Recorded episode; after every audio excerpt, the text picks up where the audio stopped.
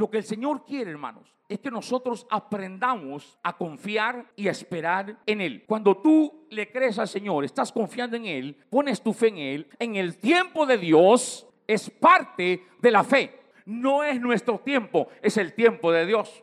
Él tiene la última palabra en nuestra vida, amada iglesia aprendamos a tener paciencia y a esperar en el tiempo del Señor y no menguar en nuestra fe, sino hoy más que nunca creer en la palabra del Señor Jesús, creer en las promesas de nuestro Dios, hoy más que nunca, amada iglesia, creer en nuestro Señor Jesús. Si tú crees, verás la mano de Dios obrando a tu favor, aleluya. Pero repito, hay que insistir si el Señor no responde en el momento, pero el Señor ha escuchado nuestra petición. No dejes de clamar. No importa si el enemigo se enoja, no importa si los vecinos se enojan, no importa si la familia se enoja. Hermano, tú levanta tu voz y levanta tu oración delante del Señor. Necesitamos guerrear por nuestra bendición, amados hermanos. Pero ¿cómo lo vamos a hacer? En oración, en clamor, en súplica, en ruego delante de nuestro Dios. El Señor Jesús no está viendo cuál es el problema, porque para Él no hay nada imposible. Para Él no hay nada imposible. Nosotros andamos por fe y no hablamos lo que estamos viendo, hablamos lo que queremos ver. Aleluya. Hablamos lo que queremos ver, hablamos lo que queremos ver. ¿Cree usted, hermano, que Jesús puede hacer un milagro en su vida hoy?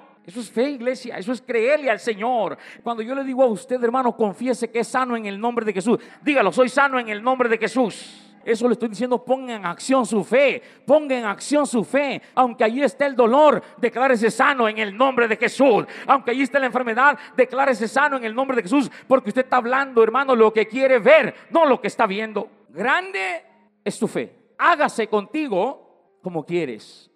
Y su hija fue sanada desde aquella hora.